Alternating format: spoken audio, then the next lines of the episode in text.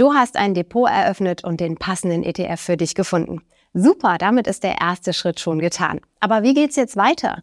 Worauf musst du beim Kauf achten, damit du auch kriegst, was du haben willst? Und was bedeuten eigentlich die ganzen Fachbegriffe? Kein Problem, wir schauen uns das zusammen an. Ich bin Susanne und herzlich willkommen zu einer neuen Folge von Just ETF Wissen.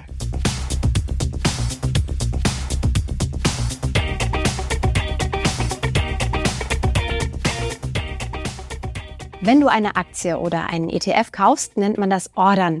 Das Verkaufen heißt übrigens auch so. Der Prozess läuft bei allen Brokern ähnlich ab. Als Beispiel investieren wir 1000 Euro Einmalanlage in den FTSE All World. Step 1, die Vorbereitung.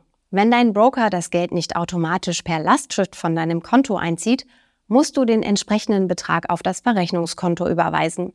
In diesem Fall also 1000 Euro. Step 2, den ETF finden. Logge dich bei deinem Broker ein und suche nach dem ETF. Am besten nimmst du dafür die ISIN oder WKN. Damit gehst du sicher, dass du den richtigen ETF aufrufst. Du findest diese Identifikationsnummern auf unseren ETF-Profilen ganz oben, direkt unter dem Namen. Die WKN des FTSE All World in unserem Beispiel lautet A2PKXG. Ruf den ETF auf und klicke auf Kaufen. Step 3 der Auftrag. Als nächstes gibst du entweder an, wie viele Stück, also einzelne Anteile du kaufen willst, oder was der maximale Betrag sein soll. Du kannst übrigens nur ganze Anteile handeln. Nur bei einem ETF-Sparplan bekommst du gestückelte. Der Broker zeigt dir auch an, wie viele Anteile du für den Betrag bekommst. Oder umgekehrt, wenn du eine Stückzahl angegeben hast, wie viel die Order insgesamt kostet. Für unser Beispiel geben wir also 1000 Euro ein. Step 4. Die Details. Bevor du den Auftrag abschickst, kannst du noch sogenannte Orderzusätze festlegen. Erstens der Börsenplatz. Bei den meisten Brokern kannst du einen anderen Handelsplatz wählen als den, den dein Broker vorausgewählt hat. Zweitens das Limit. Damit legst du eine Preisobergrenze fest. Der Broker kauft dann die Anteile höchstens zu dem von dir festgelegten Preis. Liegt der Kurs darüber, wird dein Kauf nicht ausgeführt. Wenn er günstiger ist, natürlich schon. Damit verhinderst du, dass du viel mehr Geld ausgibst als geplant, sollte der Kurs plötzlich nach oben springen. Das ist besonders wichtig, wenn du nicht zu Börsenzeiten handelst. Wir setzen ein Limit von 110 Euro. Wenn du ein Limit einrichtest, kannst du meistens auch angeben, wie lang die Order gültig sein soll, wenn der Auftrag nicht sofort ausgeführt werden kann.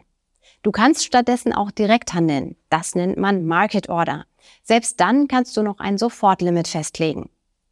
Drittens, der Stop. Damit legst du fest, dass der Kauf erst ausgeführt wird, wenn der Kurs über der von dir bestimmten Schwelle, dem Stop, liegt. Stop und Limit lassen sich auch miteinander kombinieren. Damit könnte ich zum Beispiel sagen, der Kurs des ETFs soll zwischen 100 und 110 Euro liegen. Nur dann darf der Broker kaufen. Für Profis gibt es auch noch mehr Zusätze, aber das hier sind die wichtigsten, die dir begegnen können. Step 5. Kauf abschicken. Wenn du alle Details eingegeben hast, klickst du auf Kaufen. Je nach Broker musst du möglicherweise eine TAN eingeben, um den Auftrag zu bestätigen. Herzlichen Glückwunsch, du hast deine ersten ETF-Anteile gekauft. Das Verkaufen funktioniert übrigens im Grunde genauso. Bonus Step 6, Order checken.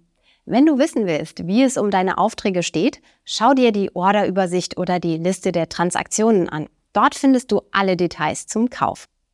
Wenn du dich jetzt fragst, wie viel kostet mich das Ganze eigentlich, dann hör dir gern unsere Podcast-Folge Nummer 89 zum Thema Kosten und Gebühren von ETFs an. Wir freuen uns über ein Abo und natürlich auch über eine gute Bewertung auf Spotify, Apple Podcast oder in der Podcast-App deiner Wahl. Vielen Dank an Anja für die Redaktion, Kia fürs Fact-Checking und Johannes für die Post. Du hörst Just ETF, den Podcast mit mir, Susanne. Dir viel Erfolg beim Anlegen und bis zum nächsten Mal.